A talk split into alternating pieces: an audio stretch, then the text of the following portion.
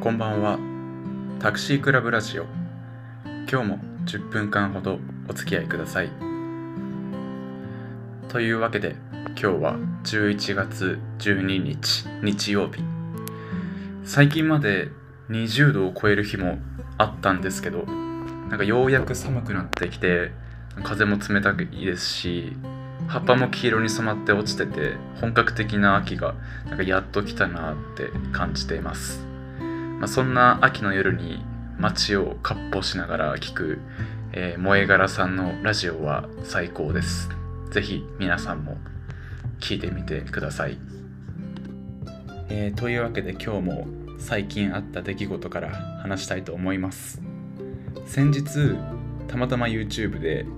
東出昌大が相撲部屋に出張してイノシシ料理を作るっていう動画を見つけたんですけどでその動画の中で力士の人たちが本当に美味しそうに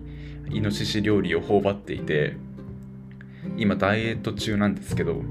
食欲をそそられて本当はダメなんですけど夜の11時にカップラーメンを平らげてしまいました。そしてそこから悲劇が始まってですね今まで抑えていた食欲が一本ネジが外れたせいでもうもう溢れ出してきてしまって暴飲暴食の日々を過ごしています。どうしたらダイエットって成功するんでしょうね。もうなんかもう何十回とダイエットするって言ってきては失敗していて誰かダイエットの秘訣を教えてください。そしてあの東出昌大さんなんですけど abema の「世界の果てにひろゆき置いてきた」っていう大雑把に言うとひろゆきがアフリカを横断する番組。でゲストとして東出さんが出演しているんですよ。もうその動画を見て以来東出さんのかっこよさ男らしさにちょっとハマってしまって自分もあんな男に男らしい男になりたいなと思って毎日頑張っています。というわけで次はお手紙コーナーに行きたいと思います。ラジオネームタコパー楽しみさん。自分もです。なるほど、えー、地元人ですか？と話しかけるんですね。とても参考になりました。カンボジアではトゥクトゥクで回りましたがなかなかいいですよねあれ。ところで僕は最近南米の地元の人たちと話してみたいと思いスペイン語を勉強しているのですがかなたさんは英語の次に勉強するとしたらどの言語にしますか？えー、ありがとうございます。そうですね。カンボジアではトゥクトゥクで回りました。実はあのトゥクトゥクのドライバーがトゥクトゥクを忘れてくるっていう悲劇がありましてそんなことある？って思ったんですけど、まあ、仕方なく最初のうちは原付で回っていました、まあ、原付は原付でなんかこう現地の人感というか地元感があってすごい良かったんですけど、まあ、しかもあの日本では違法ですけどあっちは基本ノーヘルなので、まあ、疾走感があってすごい気持ちよかったです、まあ、そして途中であの自分がアンコールなワットの中を見て回っている間にドライバーがトゥクトゥクを持ってきてくれてやっとトゥクトゥクに乗ることができました、えー、そしてスペイン語を勉強している。オラコモエスタスメジャモカナダ。えー、さっき調べてちょっと自己紹介をしてみたんですけど合っていますか？通じますか？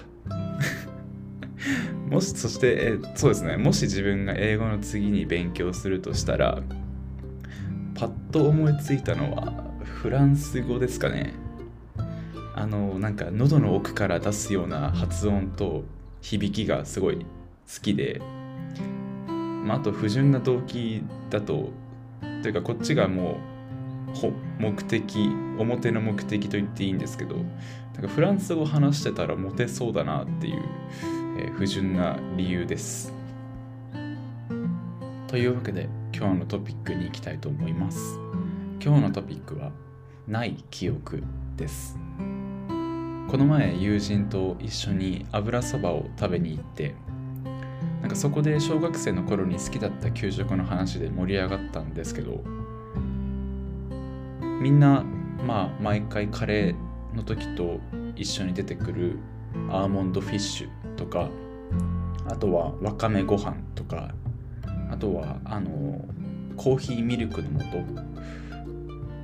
あの牛乳に刺してコーヒーミルクにする素それとかいろいろ出てきたんですけどその会話の中で自分がグリーンピースご飯とか栗ご飯も美味しかったって言ったらいやそんなのなかったよって一刀両断されてしまってまあしばらくグリーンピースご飯と栗ご飯があったかなかったかで議論してたんですけどどんどん自信がなくなってきてしまって、まあ、確かになかったかなと思い始めてました。もうそこでなんかこうこれは誰の記憶というかえいつの記憶なんだろうなって思ってしまって、まあ、自分が好きな小説家のエッセイの中にもなんか誰の記憶なんだろうみたいなタイトルのエッセイがあってなるほどこれかこんな感じなのかってこう思いました。でもなんか今考えてみると確かにグリーンピースご飯はあった気がします。まあ何を言いたいかというと、まあ、人は都合よく記憶を作ってしまう生き物なんだなということなんですけどまあなのでですね夜の11時にカップラーメンは食べていないし今まで暴飲暴食はしていないことにしようと思います。というわけで誰が何と言おうとダイエットは今も続いています。えー、というわけで最後に告知を挟みたいと思います。えー、タクシークラブラジオでは皆さんからのお手紙を、えー、いつでも募集しております。どんどん振るってこうえー、お手紙を送ってみてください。お手紙を送る場所は、えー、Q&A ボックスにお願いします。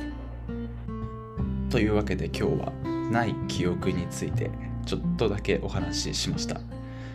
言い忘れていたんですけど、給食で出てくる納豆が一番美味しいと今でも思っています。それではまたお会いしましょう。カナダでした。